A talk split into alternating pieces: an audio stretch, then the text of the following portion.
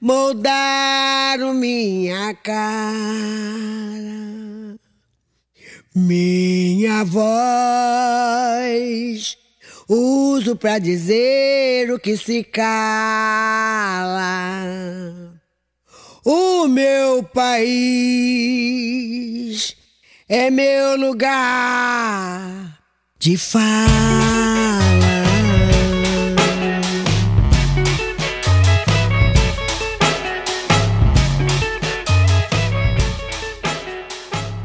Fala galera, beleza? Quem tá falando com vocês é o Pedro, trazendo para vocês mais um HQ Sem Roteiro Podcast, o podcast de quadrinhos aqui da rede Iradex de Produções Associadas. E hoje eu vou pro Rio de Janeiro, é isso mesmo, Natan? Natanel? Agora eu tô em Campinas, São Paulo. Campinas, São Paulo. Eu tô te chamando de Natan, olha. Nem, nem tenho intimidade, já tô chamando de Natan. É. o Natanael Araújo, que é do Rio, mas que agora está em Campinas. Eu conheci ele, na verdade, eu chamei ele no Facebook, eu adicionei ele no Facebook por causa de uma oficina que ele vai fazer muito em breve. A gente fala um pouquinho mais sobre essa oficina, ela apareceu na minha timeline, eu achei sensacional e disse, cara, eu preciso conversar com esse cara. Falei com ele, ele topou conversar aqui comigo hoje, e hoje ele é o nosso convidado aqui no HQ Sem Roteiro Podcast. Natanael, eu não tenho como agradecer você ter topado conversar com- aqui comigo, conseguido esse espaço na tua agenda para falar aqui comigo pro podcast, e vou pedir para que você, por favor, se apresente para quem tá ouvindo a gente. Natanael, quem é você? Eu que agradeço, Pedro. Bom, meu nome é Natanael, eu sou antropólogo, eu atualmente faço doutorado aqui na Unicamp, por isso me mudei para Campinas e venho pesquisando há alguns anos sobre o que eu gosto de chamar de mundo dos livros ou de vida social das impressas. Perfeito. Foi nesse ponto que a pesquisa do Natanael, acredito, se tangenciou a linha editorial aqui do HQ Sem Roteiro Podcast. No caso, ele estuda livros, estuda impressos, e toda vez que a gente fala sobre quadrinhos, a gente, muita gente, inclusive, costuma confundir, dizer, por exemplo, que quadrinhos é literatura, por confundir, de fato, dois tipos de linguagem, de artes, de mídias diferentes,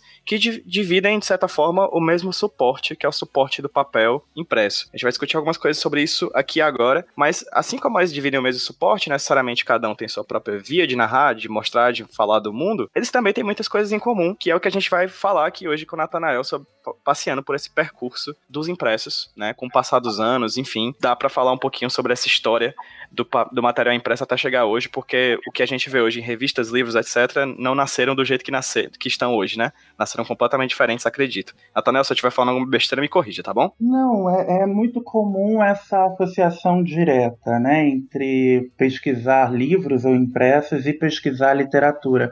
Uhum. Foi um percurso que eu também tive que defender no sentido de, de ir construindo essa distinção, não, não para mim, mas para os outros também. De certa forma, está nas ciências sociais, que é a minha área de formação, de graduação, de mestrado, ajudou, porque trabalhar com literatura não é considerado um tema da disciplina, né? Então isso ajudou um pouco mas no começo eu também demorei um tempo para perceber que eu, eu queria pesquisar livros e não tanto literatura. Na minha graduação em Ciências Sociais na Universidade Federal Fluminense, eu comecei uma experiência que acabou me jogando muito mais para os estudos de literatura, que foi uma oficina que eu ofereci para a terceira idade, que era uma oficina de Sociologia, Literatura e Memória. Através do uso de contos e poemas ou crônicas, eu trabalhava a relação das idosas com a memória e etapas do curso de vida delas. Então eu me lembro que eu utilizei, por exemplo, um conto da Clarice Lispector, se não me engano, chamado Meu Primeiro Beijo, em que é a história de uma menina que dá o primeiro beijo dela numa estátua, e a gente leu esse conto coletivamente, e eu pedi então para que os alunos escrevessem sobre, quer dizer, eu utilizava a literatura como um recurso para evocação de memórias, eu estava muito imerso nos estudos de sociologia do envelhecimento e estudos sobre memória. Mas essa experiência que eu tive no, na graduação não foi ainda é, o cerne da minha questão, porque eu estava ainda muito atrelado à perspectiva da literatura. E isso só começou a mudar um pouco depois.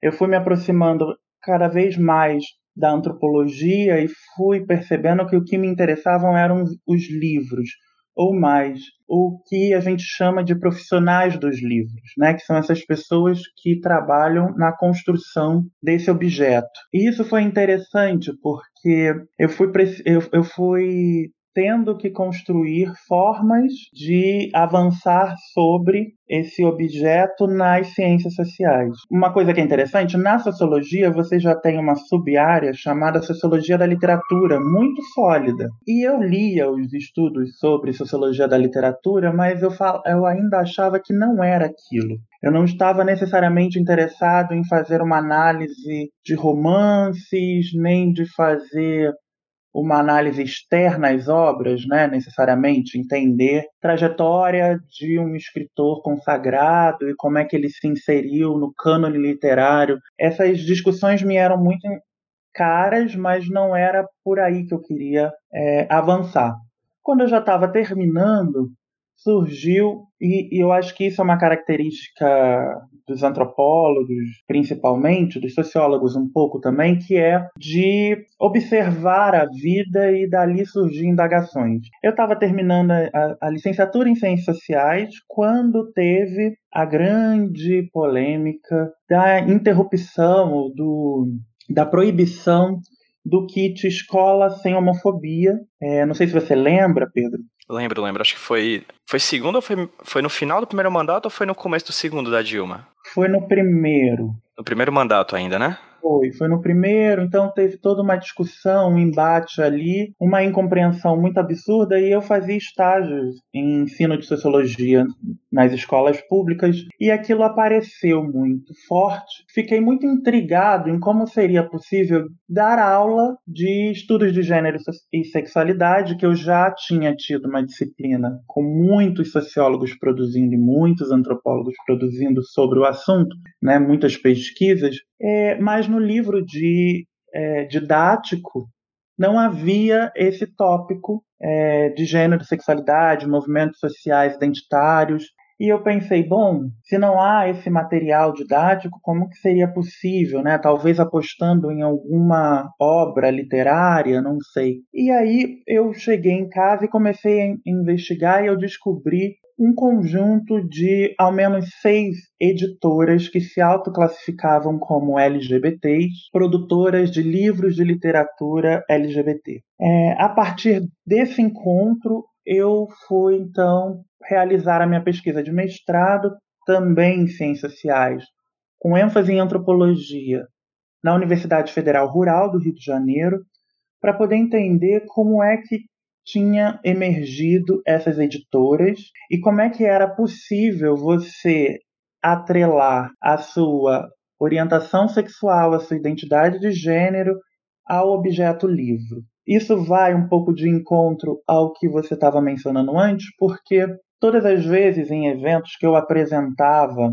a minha pesquisa, né, então essas editoras, como é que elas tinham surgido, quem eram os escritores, é, os editores, né? Qual era o, o discurso ali apreendido? No final da apresentação sempre me perguntavam, tá, mas o que é literatura LGBT? E era muito difícil que as pessoas pudessem entender que esse não era o centro da minha questão. Para mim, não, não era interessante que eu definisse o que é ou o que não é literatura LGBT, mas sim entender os significados é, em volta da atribuição né, feita pelos escritores ou pelos editores dessas obras quando eles afirmavam que elas eram LGBTs. Então era um outro movimento que não um movimento clássico, digamos assim, que, que apreende via campo literário, né? Mas foi muito interessante porque aí eu tive que construir toda uma forma de conseguir apreender. É, há pouquíssimos antropólogos que pesquisam mercado editorial no Brasil, fora do Brasil também. E o que é interessante é que, ao mesmo tempo em que são escassos, tem uma possibilidade criativa muito grande. E uma diferença também dos estudos que eu realizo para os estudos que os historiadores é, realizam, e aí sim você tem um grande né, um, um, grande número de historiadores que pesquisam impressos, pesquisam livros e editoras, é que as minhas pesquisas sempre foram marcadas no tempo presente. Então, eu sempre pesquisei o que a gente pode chamar de contemporâneo. As editoras que eu, que eu pesquisei no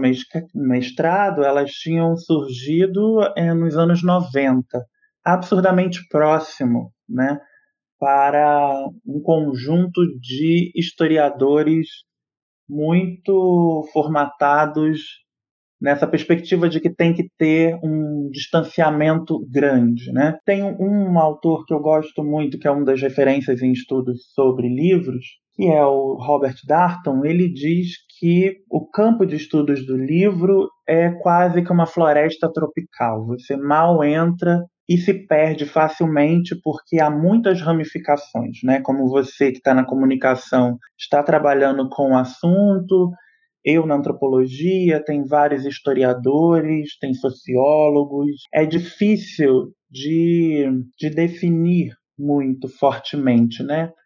Mas é também muito interessante porque você tem perspectivas distintas. Esses trabalhos no tempo presente me fizeram criar novas formas de dar conta da, da, das pesquisas que eu realizo, porque em geral as pesquisas historiográficas elas se voltam para o passado e elas vão então para análise do próprio objeto livro, mas também para o acervo das editoras, para um certo material que eles elencam como fontes e tem um distanciamento, né? Então, por vezes, os editores, os autores já morreram, há um vasto material de arquivo.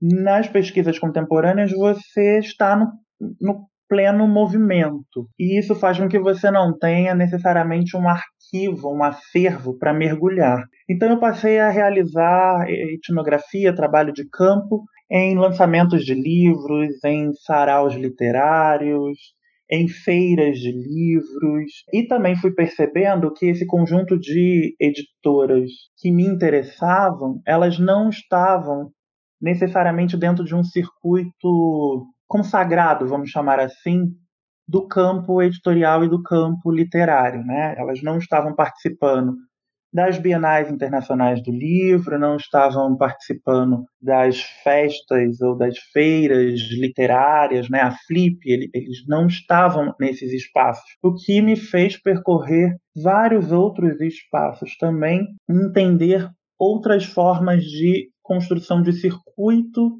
do livro, né, ou dos impressos. Por vezes eles circulavam em igrejas inclusivas, em eventos em vários espaços da cidade, como boate, mas também como parques públicos.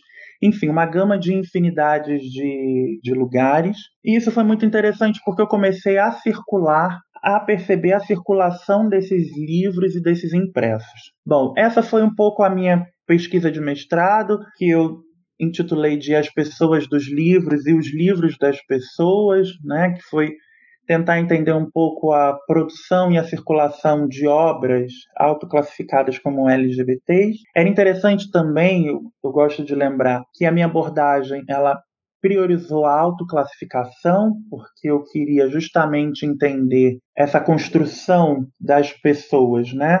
Junto com a construção desses livros e não uma classificação externa, uma definição, sei lá, de um bibliotecário ou de um crítico literário. Então, foi um pouco por aí que eu fui desenvolvendo as minhas pesquisas em torno de um mercado editorial, estudos de gênero e sexualidade. E o que aconteceu? Aconteceu que ao longo desses dois anos da pesquisa do mestrado, essas empresas elas começaram sistematicamente a falir e a fechar. E eu fui ficando um tanto quanto apreensivo com relação a isso. De modo que quando eu passei para o doutorado em antropologia aqui na Unicamp, é, já não havia mais a possibilidade de continuar acompanhando as atividades dessas editoras. E o que eu fiz foi perceber um certo movimento que não estava ocorrendo apenas com essas editoras em particular. Quando eu olhava para o próprio mercado editorial, eu comecei a perceber o que eles enunciam como crise, né? E que a gente está aí vendo a cada momento é, mais uma notícia. Então, foi nesse período em que as editoras que eu pesquisei no mestrado é, fecharam que a gente também teve o encerramento da COSAC Naif, da Livraria Mineiriana, da Livraria Horus e de um conjunto de outras livrarias e editoras em todo o Brasil. É, e que a gente continua tendo, né? Então, você teve agora recentemente o encerramento da FINAC, a Livraria Cultura também com vários problemas, as 20 lojas da Saraiva que encerraram agora recentemente. Enfim, você tem uma, uma séria dificuldade de manutenção desse modelo, né, que começou sobretudo nos anos 90, que é o, o, que a gente chama de concentração do mercado editorial, né, das grandes editoras. Por outro lado, eu comecei a observar também a proliferação de feiras de publicações independentes e experimentações gráficas, sobretudo na cidade de São Paulo e por vezes com ocorrência de duas ou três feiras no mesmo final de semana. Bom, a partir daí eu, eu me perguntei, bom, o que é que está acontecendo que um certo modelo está ruindo e um outro parece estar emergindo fortemente. Então, a minha pesquisa de doutorado agora é compreender um pouco essa construção de um circuito em que envolve livros, livros de artista, fanzines, quadrinhos, e aí chegamos a esse podcast, né? e uma série de pequenas e micro editoras ou coletivos também que começam a produzir o que definem como arte impressa, arte gráfica. Perfeito, Natanael. Enquanto você estava falando, uma série de questões na minha cabeça e acho que principalmente questões do teu mestrado e do teu doutorado é, me cutucaram com, com força, assim. Principalmente quando você fala que no seu mestrado você estudou sobre a relação, por exemplo, das questões LGBTs com os livros, né? Como é que estava esse vínculo entre Sim. essas duas coisas que a gente costuma falar, que é uma coisa que, que é até meio clichê de bater, que é a ideia do conteúdo e do continente, né? Do suporte e do que está dentro dele. Durante o teu mestrado, como é que você percebeu esse vínculo do suporte com o que estava dentro dele? Como é que se dá essa relação entre conteúdo e continente em questões de livro, principalmente nesse ambiente contemporâneo que foi onde você se inseriu. É muito curioso, né? E é curioso também as linguagens mudando, assim. Na definição do Antônio Cândido, é, seria as análises internas versus as análises externas, né? Que ele vai dizer que caberia ao, aos estudantes de letras fazer análises internas das obras de conteúdo aos sociólogos fazer as análises externas, né? O que a gente percebe é um pouco a linha que eu comecei a explorar é uma indissociabilidade desses dois aspectos. É, isso, para dar conta, é, foi graças à minha orientadora de mestrado, Patrícia Heiheimer, que trabalha com antropologia da arte e me apresentou a área sub-área na qual hoje estou vinculado, que é a antropologia dos objetos. Quer dizer, é tentar entender como é que as pessoas se constroem ao construir os objetos materiais. Que nós nos construímos nessa relação e eles nos constroem também. Então, o que eu fui percebendo ao longo da pesquisa do mestrado era como que ir atrás das histórias por, por detrás dos livros me mostrava essa vinculação. E eu gosto de frisar exatamente esse aspecto, né? que me interessam as histórias que os livros contêm, mas que não estão visivelmente explícitas ali, que é como que esse livro surgiu, como que esse romance foi construído, foi escrito, é, e quando você vai percebendo é, as explicações dadas, você vai percebendo que há uma íntima relação entre a construção do escritor, a construção do editor e a construção das narrativas que aqueles livros portam. E isso é o que me interessa principalmente, é aprender é, essa relação sem oposição. Então, muitos eu encontrei dizendo que haviam se descoberto homossexuais porque haviam lido um romance e havia um personagem que sentia desejos por outras pessoas do mesmo sexo e que ao ler sobre aquilo eles tinham se encontrado. E uma vez se entendendo possível, né, então se entendendo também homossexual, começou a escrever e começou a produzir também narrativas em que também tinham personagens homossexuais e com vastas experiências. Então você perceba que começa a ter um movimento bastante cíclico. E é preciso também mencionar o fato de que a maioria dos escritores que se classificam como LGBTs e editores, eles se leem, né? E eles se eles se acompanham de forma em que você tem a construção de processos de sociabilidade muito intensos entre eles. E isso não necessariamente vai estar explícito nas obras. Interessante, Nathaniel, o que você fala, porque assim, quando você diz que há um processo de indissociabilidade entre conteúdo e continente nas obras que você estudou, em qualquer obra, na verdade, né? Na minha mente vem dois exemplos grandes, assim. O primeiro seria, talvez, a questão da ficção científica na virada do século XIX para o XX, com a literatura de polpa, a popularização de um gênero de, de um tipo de literatura de, específico, de, de um tipo de trama, de narrativa, etc., está profundamente vinculado com a, o barateamento do, do, processo de produção daquele tipo de obra. E o mesmo caso dos quadrinhos, assim, que evoluíram consideravelmente desde quando eles nasceram, entre aspas, assim, na, no, em meados do século XIX, com os processos de elaboração e de evolução tecnológica do colocar cores no papel. E você fala também desses, desses processos por, pela questão social e antropológica, você fala desses processos externos ao livro, dessas relações entre editores e escritores, leitores, essa questão cíclica desses, desses autores. Mas eu queria te fazer uma pergunta vinculando isso tudo, dessa questão tá dentro da história que você narra e do que tá fora no suporte e dessas coisas insociáveis. Eu queria te fazer uma pergunta, responda com as suas palavras, do jeito que você quiser, porque eu acho que ela, ela é simples, mas ela também é bem complexa. O que é um livro? Isso é muito bom, porque é, antes, você comentou sobre a ficção científica sobre os HQs e eu imediatamente me lembrei de Guerra dos Mundos, né? Perfeitamente. Ou seja, que esse livro do Orson Welles, ao ser narrado no rádio, gerou pânico na América, porque as pessoas realmente acreditaram que estava ocorrendo uma invasão alienígena. Esse é um exemplo muito bom da dimensão concreta do poder dos livros e da narrativa literária, inclusive. Porque durante muito tempo a gente acreditou que os livros apenas refletiam a sociedade. E não, depois de algum tempo a gente começou a se dar conta de que os livros também constroem a sociedade, eles também constroem realidades e constroem processos de subjetividade, subjetivação, que são esses que eu um pouco mergulhei no meu mestrado.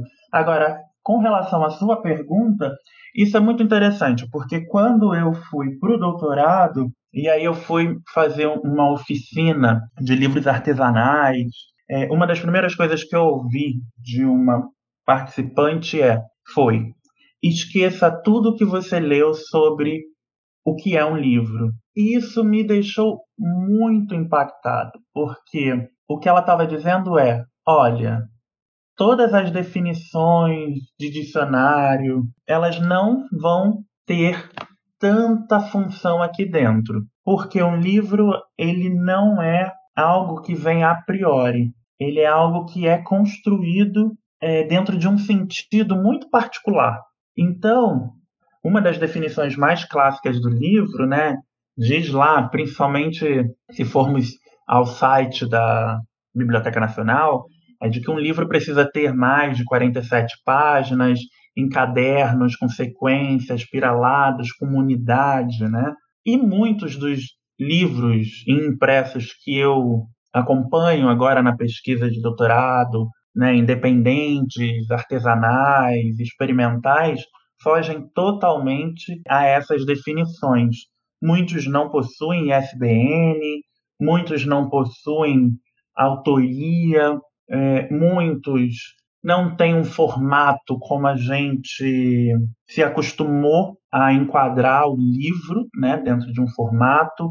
Você tem livros de acrílico, vocês têm livros de vidro, você tem livros de uma infinidade. E aí a sua pergunta, ela é uma pergunta que eu não respondo não por uma por uma incapacidade, digamos assim, se eu tivesse, eu diria, mas justamente porque essa é uma pergunta que me é muito interessante de apreender a partir dos meus interlocutores, ou seja, a partir de quem produz zine, de quem produz livro, de quem produz é, fotolivro, enfim. Eu gosto de entender justamente o que é um livro para cada um deles. E eu acho que isso é uma perspectiva antropológica também.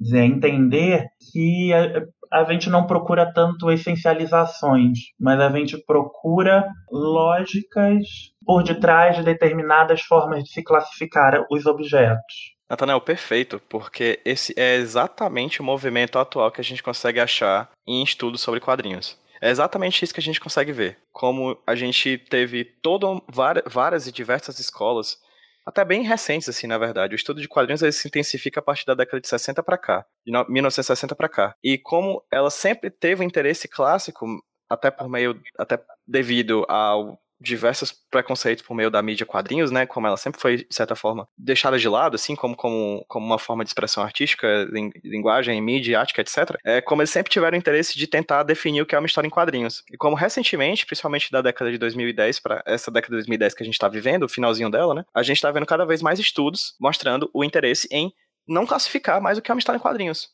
Tentar tirar desse, é, essa ideia de que a gente tem que definir uma história em quadrinhos para a partir daí poder estudá-la. Né? Essa valorização dessa definição, que na verdade, quando a gente tenta definir aqui, tem alguém lá na Europa, no Japão, num país da África, ou mesmo no América do Norte, ou aqui mesmo no Brasil, em algum canto do mundo tem alguém empurrando essa definição um pouco mais para lá, né? criando coisas. Enquanto a gente está tentando definir, e definir é uma questão política, né? Você tenta definir politicamente, como por exemplo o exemplo que você deu da Biblioteca Nacional, né? Muito, é muito sistemático essa definição da biblioteca.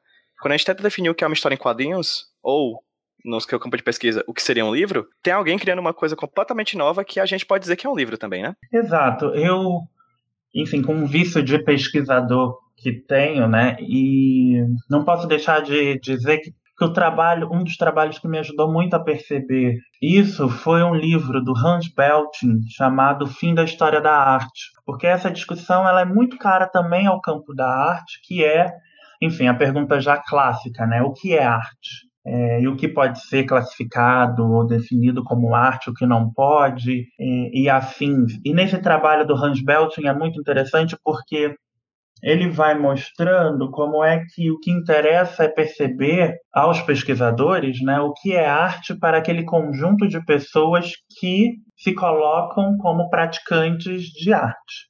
Né. Então, arte é sempre um conceito aberto, assim como livro é um conceito, uma definição aberta e variável. E a riqueza é justamente essa. Agora, claro, ela gera angústias que por vezes muitos não conseguem lidar. Mesmo quando eu vou às feiras, eu acabei de. A última feira que eu, que eu fui, participei, foi a Feira Miolos, organizada pela Lote 42 e enfim, você fez uma ótima entrevista com a Cecília e com o João. E é interessante porque ali na feira, muito do, do que eu classificaria como um zine era classificado como uma revista, e muito do que eu classificaria como revista era classificado como um livro. Então havia também é, um, formas e formas de classificação muito variáveis dos seus produtores, e que o interessante não é exatamente você tentar construir caixinhas, mas é você perceber porque é que para um aquilo ali é um HQ e para o outro aquilo dali é um zine, por exemplo. Eu gosto de um trabalho, eu gosto muito dos trabalhos de um dos meus interlocutores, né? Interlocutor são esses produtores, designers, editores e artistas com quem eu pesquiso, é, que é o Gustavo Piqueira, que é um designer, e o, o Gustavo acabou de lançar um livro chamado Ar-Condicionado, e Ar-Condicionado tem sido definido por uns como uma revista em quadrinhos, em outra por outros, né? Ela te, ele tem sido definido como um romance gráfico, uma novela gráfica. Bom, eu acho isso interessantíssimo, mas o que mais me interessa é perceber o que que faz com que ele seja classificado como A ou B. Qual é a lógica que permite ou que é, possibilita tal ou qual classificação, enfim. E aí eu acho que isso tem a ver com a minha área de formação. É, ar-condicionado, de fato, né, sendo ou não sendo um romance gráfico. E o Gustavo também é uma pessoa dessas que não gosta de classificações e ele gosta de misturar muito né, as linguagens, mas um livro que eu mais gosto do Gustavo, ele sabe disso, é o Cadê Valfrido, que foi publicado pela Lote 42 também. Porque é um livro absurdamente fascinante, porque tem vem de uma intervenção urbana em São Paulo, tem toda uma discussão sobre designer, depois da intervenção virou livro, é, eu acho que é um tipo de possibilidade, né? enfim, é essa ideia do livro como algo aberto, em, em constante construção e cumplicidade com o leitor, né? Que eu acho que tem a ver um pouco com o que muitos dos meus é, interlocutores, das pessoas com quem eu trabalho e pesquiso, dizem hoje em dia. Né? Basicamente, o que eles me dizem é: o livro não pode mais ser entendido apenas como suporte para um determinado conteúdo. O livro tem que ser entendido também como conteúdo e como um elemento crucial para aquela ideia que está ali, né? Então não há mais uma separação entre o conteúdo e a forma sobre a qual o conteúdo circula.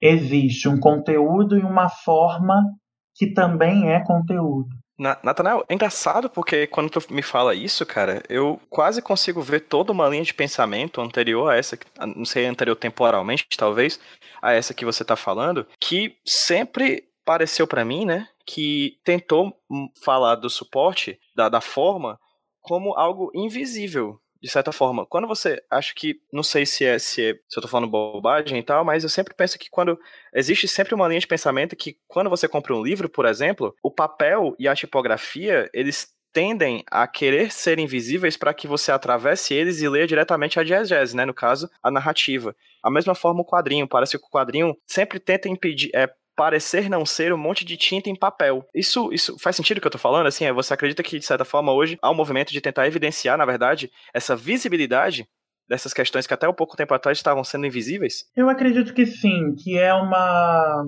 é todo um olhar para a materialidade do livro é, e não apenas para a ideia de que, enquanto suporte, ele vá ter um conteúdo que é o que importa. Entender que o próprio livro é em si conteúdo, integra, é algo que eu, eu acredito que venha se intensificando mais recentemente. Eu acho que o campo de estudos em cultura material é, foi muito importante para esse avanço. No meu caso, compreender as obras como obras, entender um livro como uma obra coletiva, né? ou seja, é já quase um jargão cunhado pelo Roger Chartier, um dos maiores né, historiadores da história dos livros e da leitura, ele diz que escritores ou autores escrevem textos, né, que um livro é feito por um conjunto de pessoas, em que envolve então diagramador, designer, o próprio editor, que o, como que o editor interfere também constrói a obra, né? Então eu acho que essa perspectiva que você encontra ali no Roger Chartier, no Robert Darton, é, depois nos estudos de cultura material, nos ajudaram muito a começar a olhar para dois movimentos, na verdade, né? Um é que tipo de papel, que tipo de formato, que tipo de tinta está sendo mobilizada ou está sendo utilizada para contar aquela narrativa ou para transmitir aquela ideia. E que observar esses elementos é fundamental para perceber o êxito ou não da transmissão da ideia. E outra, outro, outra perspectiva, é, além dessa de olhar, é também perceber que as letras, isso é uma coisa que eu venho avançando um pouco, é também perceber que a escrita é visual, né? E que, enfim, você, e que às vezes parece uma besteira ter que enunciar isso, né? Mas o que você tem, senão as famílias tipográficas, né? se uma letra é desenhada ou não é desenhada, se ela tem serifa, se ela não tem serifa, se a margem de descanso é grande ou é pequena, isso tudo influencia na construção do, da, da ideia né, que se quer numa obra artística. Então, o livro deve ser pensado em toda a sua extensão e não apenas como um receptáculo de um texto ou de uma ideia.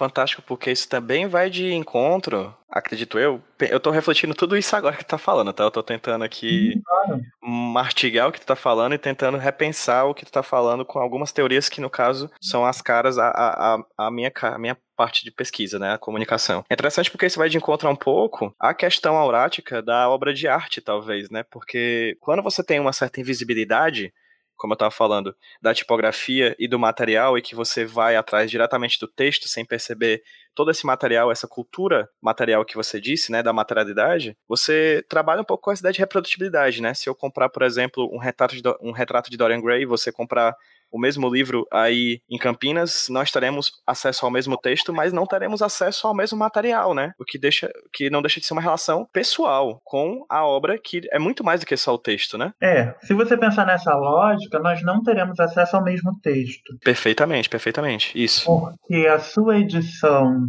de luxo do livro e a minha edição brochura do livro influencia na forma como a gente apreende aquela narrativa sobre Dorian Gray ou sobre qualquer é, outro romance fantástico.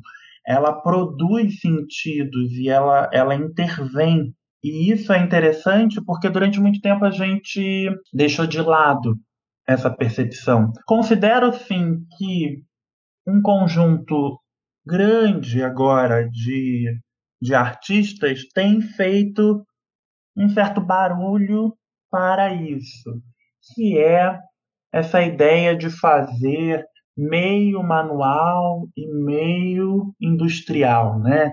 Então, há muitos que dizem, olha, nós fizemos 500 cópias desse livro. A capa é a mesma na sua matriz, mas cada uma é uma, porque nós fizemos à mão cada uma delas, ou porque nós utilizamos risografia e ao utilizar risografia a tinta vazou ou a tinta, enfim, se combinou com uma outra cor e ficou com um tom mais claro ou mais escuro e isso faz com que a obra já seja uma outra obra. Bom, esse discurso ele é possível de ser relacionado com o trabalho do Walter Benjamin certamente. É, sim, sim mas é preciso ir um pouco mais a fundo nessas relações. Eu acho que elas não são auto-evidentes e elas também não são imediatas.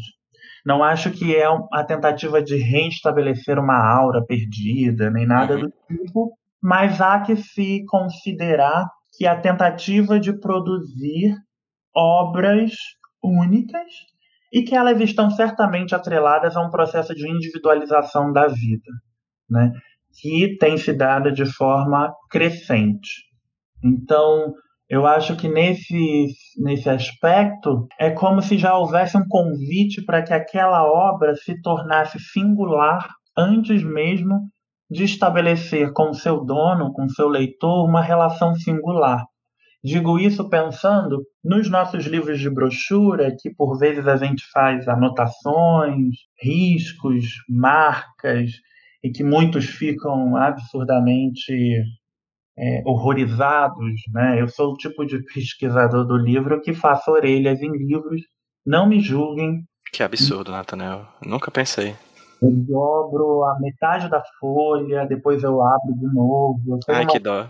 Muito visceral. eu acho que livro é feito para usar até esgarçar e eu acho que isso faz com que aquele exemplar seja o meu exemplar, entende o que eu quero dizer? Perfeitamente. Eu acho, eu acho que é, é, esse colar um post-it, rabiscar do lado, fazer uma. Pedir um autógrafo. Pedir um autógrafo ou receber de um presente de um amigo. Eu acho que são esses os elementos que sempre fizeram com que um objeto, vamos chamar de industrial, adquirisse né, uma certa singularidade. e que hoje, talvez, nessas obras mais experimentais, artesanais, o que a gente já tenha é um processo a priori dessa singularização, né? Então, já são obras com tiragem reduzidas, às vezes únicas, é, só com aquela letra, aquele desenho, não vai ter outro. Então, essas são questões também que acho que são interessantes de serem aprofundadas. Perfeito. Você fala que esse processo de individualização do material até pouco tempo atrás industrializado, é crescente. Falando de crescente, acredito que exista uma certa história dessa relação humana com esse objeto livro. É, você consegue fazer mais ou menos uma, uma historialização, vamos dizer assim? Eu sei que não é só a área de, de expertise, ou pelo menos não é só a área de especialização, mas você consegue falar um pouquinho sobre esse tempo, desde quando você começou a estudar sobre essa contemporaneidade? Quais são os movimentos que estão acontecendo? O que está mudando na relação da gente com os livros no passado dos últimos anos, já que você falou sobre contemporaneidade especificamente? O que eu quero dizer quando eu, eu digo que há um processo de individualização não é exclusivo dos livros. Uhum. Ele é da vida. Perfeito. Então, nós temos tido cada vez mais um processo de individualização, ou seja, é, um centramento de si que pode ser pensado na relação que a gente estabelece com os objetos. E, sobretudo, se a gente pensar os objetos de consumo. Né? Essa ideia de que eles precisam ser pessoalizados, que eles precisam ser únicos, porque customizados, customizados, porque nós somos únicos, né? Então é esse processo a que eu me refiro, que é um processo que ele é de longa duração e ele está um pouco na base dos meus interesses na antropologia. E digo isso porque o que me interessa quando eu digo que eu estou sempre ali tentando perceber como é que as pessoas se constroem ou construem os objetos, é essa relação entre o que é uma pessoa e o que é um objeto. Né? Então, como é que você começa a ter é, relações absurdamente diferenciadas de se pensar no mundo? Agora, se a gente pensar ao longo da história do livro, e da relação das pessoas com os livros e com as leituras, a gente vai perceber que a gente produz muito mais proximidades do que distanciamentos, embora os sentidos sejam outros. E aí vou tentar me explicar. A gente sabe que houve, e eu acho que isso é um pouco o que eu pretendo debater no curso que eu vou oferecer na Casa Plana, sobre a história dos livros, é, a gente sabe que muitas formas de se registrar foram produzidas é, até que chegássemos ao modelo livro que nós temos hoje, mais próximo, né? Que em geral, por uma questão factual, a gente atribui à prensa de Gutenberg, né? O, enfim, o surgimento do códice, ali no século XV. Mas a gente sabe que já teve outros modelos também que estavam, que também podem ser inseridos nesse bojo de livro. Ele emerge o livro como um elemento que pode fazer com que as ideias circulem. E esse é um pouco o gancho sobre o qual eu apreendo e tento me movimentar no, no curso que é um curso que eu já dei também na FESP e que também foi bem interessante. Então, a ideia dos livros e dos impressos envolve pensar a possibilidade de circulação de ideias e a possibilidade de construção das cidades. Se a gente for pela história do surgimento dos impressos, e aí eu vou chamar de impressos porque inclui os livros, mas também pode incluir os jornais e pode incluir os fanzines, panfletos, panfletos e assim, que vamos chamar agora de impressos.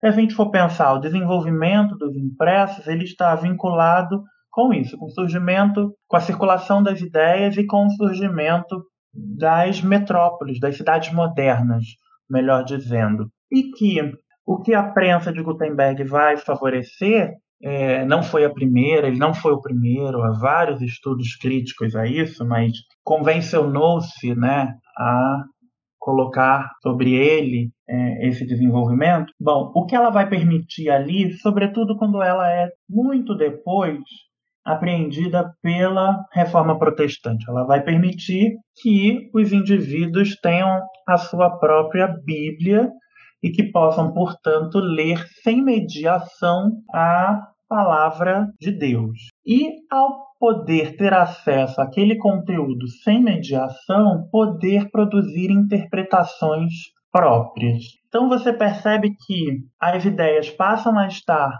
deixam de estar, melhor dizendo, restritas a um conjunto muito pequeno de indivíduos e ela passa a estar ampliada, ou seja, a ideia contida na Bíblia começa a circular. E ao mesmo tempo você tem esse avanço das cidades urbanas, a construção dos estados-nação, das culturas. Né? Muitos pesquisadores vão mostrar como o surgimento do jornal, o surgimento dos romances foram cruciais para a formação de estados nacionais. Primeiro, porque os jornais permitiram que você tivesse uma temporalidade comum entre os indivíduos e depois porque os romances permitiram construir perspectivas de tempo e espaço muito semelhantes. E, dentro dos romances, todo um conjunto de moralidades que visavam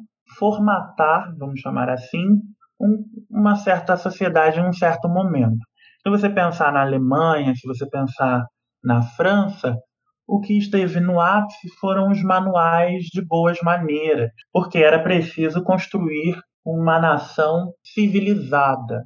Né? Então, portanto, inúmeros manuais sobre a importância de comer com talheres, de como se comer com talheres, de higiene e afins foram sendo produzidos e circularam. É, ora, essa é uma importância absurda dos impressos. Se pensarmos no Brasil, a permissão das prensas tipográficas ela vai se dar a partir da vinda da família real, que traz também a biblioteca, né, que, que não veio de uma vez, ela veio em três levas, e é muito interessante porque aquela máxima de que uma nação se faz com livros e pessoas é uma máxima que super é aplicável, que é uma família real fugindo de Napoleão de, decide trazer os livros. Ela traz uma primeira parte, as outras duas partes é permitida e chega aqui. Depois a gente tem a fundação, enfim, da Biblioteca Nacional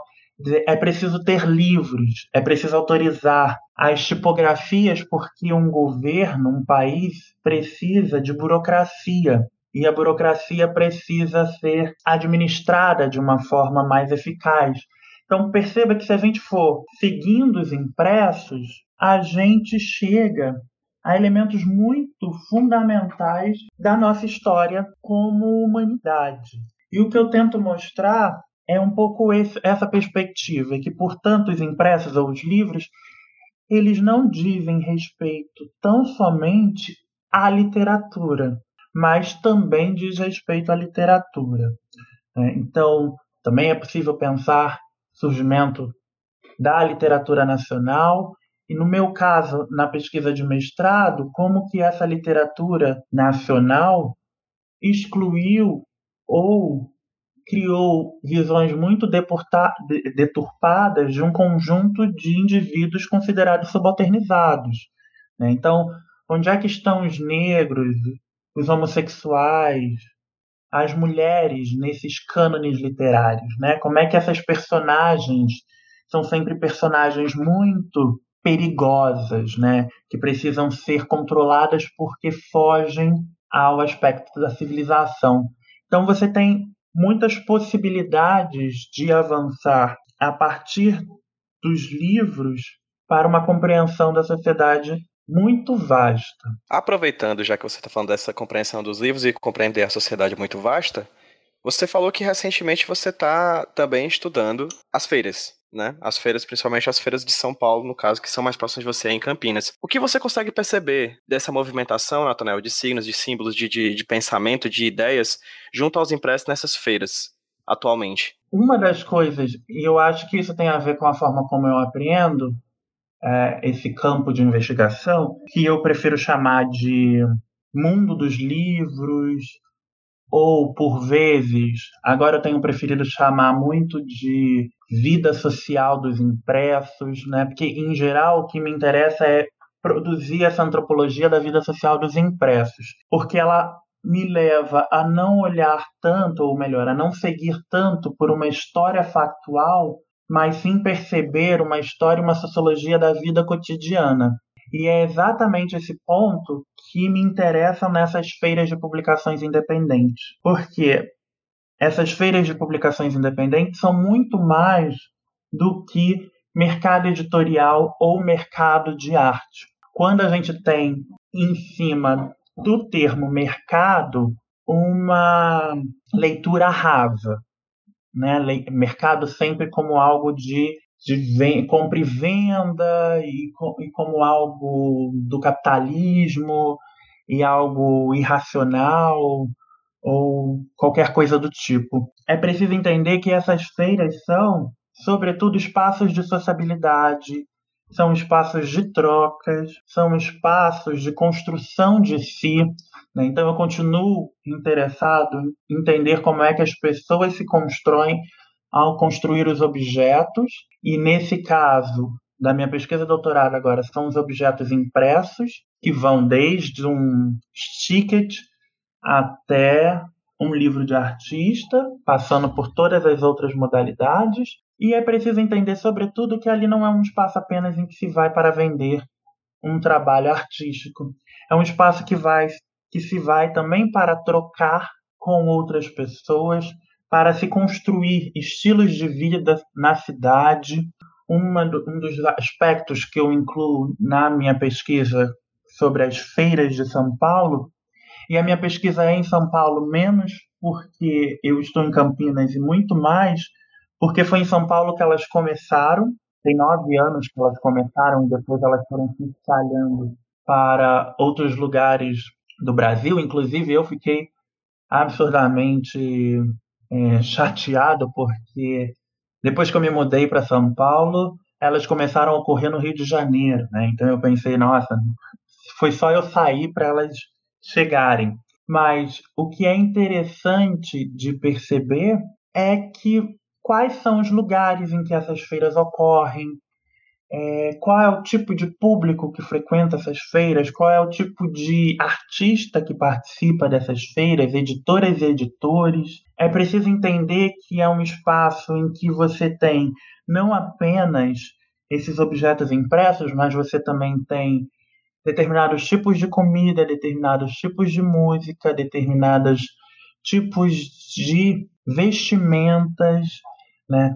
E isso tudo vai construindo uma forma muito particular dos indivíduos criarem comunidades de interesses, para usar um dos três porquinhos, o Max Weber, que é um dos meus favoritos também. Então, essas feiras de publicações independentes, elas vêm mostrando que não é possível ler apenas na chave econômica e que, portanto, isso dificulta a apreensão de se é rentável ou não é, se dá lucro ou não é, se vai substituir o sistema considerado tradicional ou não, nós não sabemos. Nós sabemos que é um movimento muito intenso que vai contra muitas das perspectivas fatalistas segundo as quais a gente cresceu ouvindo. Primeiro que ninguém lê, depois que ninguém compra livro. Que a internet vai acabar com os livros. Que a internet vai acabar com os livros. E que todo mundo agora só quer ficar em casa no espaço virtual. Bom, você tem feiras ocorrendo ao longo do ano inteiro, por vezes mais de duas no mesmo final de semana.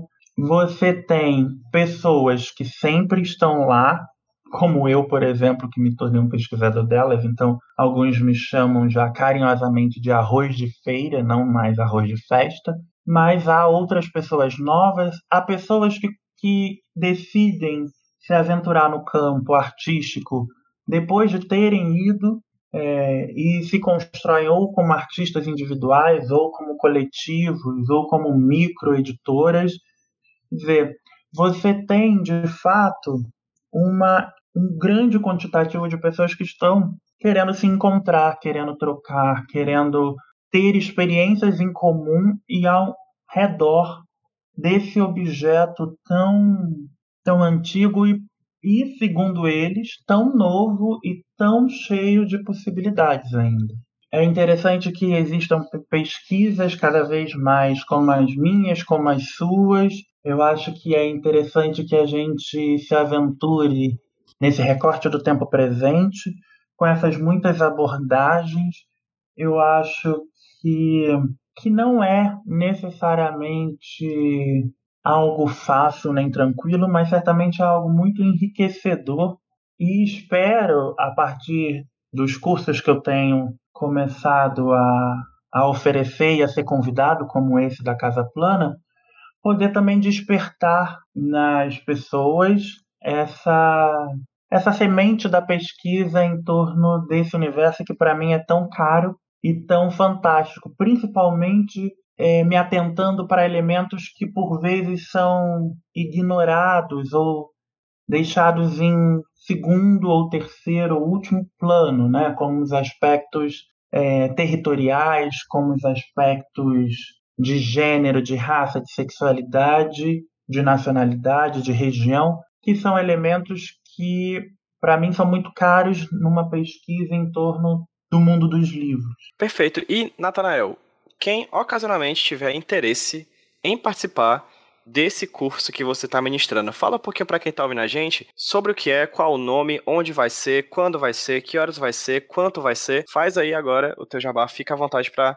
falar sobre esse curso e qualquer outro curso que ocasionalmente você esteja também planejando para fazer no futuro. Bom, esse curso ele é eu dei um curso muito parecido a esse na FESP esse ano e a Bia Bittencourt, que é a condutora da Casa Plana e também do Festival Plana, né? É, que é uma das maiores feiras de publicações independentes que nós temos no Brasil hoje em dia, me convidou também para dar um curso nesse espaço deles, que fica na Fradic, e eu aceitei o desafio e nós decidimos fazer então uma história dos livros no mundo no Brasil, que é uma audácia atroz, porque é um curso de duas aulas que podem ser feitas em separado. Então, é claro que eu estou prometendo aquilo que eu não vou ter condições de cumprir, porque uma história dos livros no mundo no Brasil, como eu acho que essa entrevista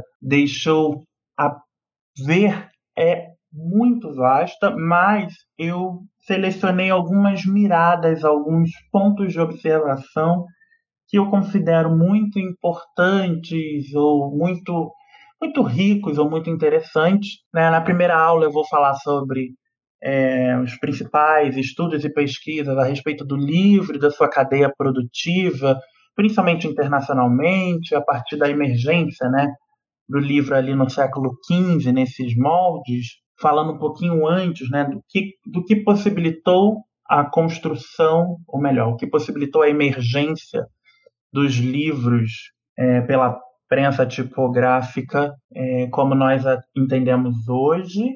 E na segunda aula eu vou focar sobre um pouco da história dos livros no Brasil, é, que é algo que eu não fiz no curso anterior, porque acabou não dando tempo, e eu me interessa muito um pouco explorar melhor desde essa vinda da família real, como eu contei aqui, até trabalhos mais recentes sobre saraus de literatura na periferia, sobre saraus de literatura lésbica, é, sobre os slams e, uma, e sobre as feiras também de publicações independentes com as quais eu venho me debruçando.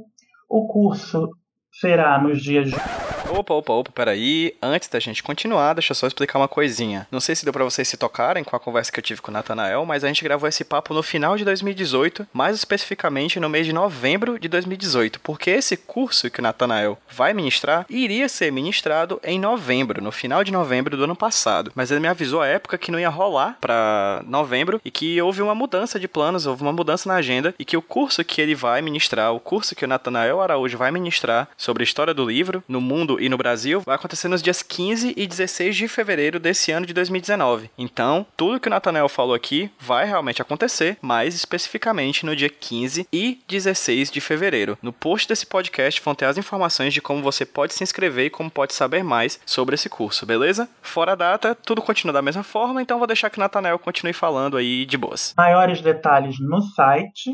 O endereço é na rua Fradique Coutinho, 1139, em Pinheiro, São Paulo. E qualquer coisa, estamos por aí. Vocês me encontram nas redes e é sempre bom bater papo. Pra quem ouve HQ esse roteiro já sabe, todo o link que é falado durante o papo vai estar linkado no post desse podcast lá no site do iradex.net, de onde o HQ esse roteiro é uma produção associada. Então, link pro, pro site da Casa Plana, link para as redes sociais que o Nathanael vai me passar aqui depois, pro pessoal adicionar ele para conversar posteriormente, vão estar linkados lá no post. Nathanael, assim como eu falei no começo desse programa, repito, e agora com mais emoção ainda, muito obrigado por você ter topado conversar comigo aqui pro HQ Sem Roteiro. É uma alegria enorme conversar contigo. É, eu saio desse papo muito mais inteligente do que eu entrei. De verdade, muito obrigado. Fica aqui o agradecimento de coração e que seja o primeiro de muitos papos que a gente vai ter daqui em diante. Eu é que agradeço. Eu espero que a gente possa ainda ter muitos outros diálogos, principalmente quando eu conseguir avançar ainda mais na parte dos HQs que aí eu acho que vamos ter trocas ainda mais instigantes. Pois pronto, quando você estiver adiantado nesse, nesse espaço da tua pesquisa, fala comigo que a gente papeia. Esse aqui foi, na verdade, um, vamos dizer, uma introdução ao tema, que a gente vai falar posteriormente sobre quadrinhos, mas sem dúvida, falar sobre coisas transdisciplinares é uma das coisas mais legais que tem aqui no HQ esse roteiro, pra pegar um, quebrar um pouquinho esses paradigmas que a gente pensa que quadrinho é uma coisa, uma coisa, uma coisa, mas na verdade ele é muita coisa como o Natanael mostrou aqui pra gente. Novamente, Natanael, muito obrigado de coração. Muito obrigado para todo mundo que ouviu o HQ esse roteiro aqui.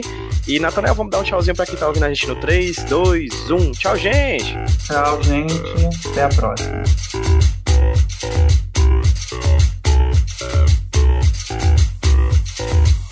Eu tô pensando em você, enfeitada com flores. Eu tô pensando em você, sem barulho de motores. Eu tô pensando em você, enfeitada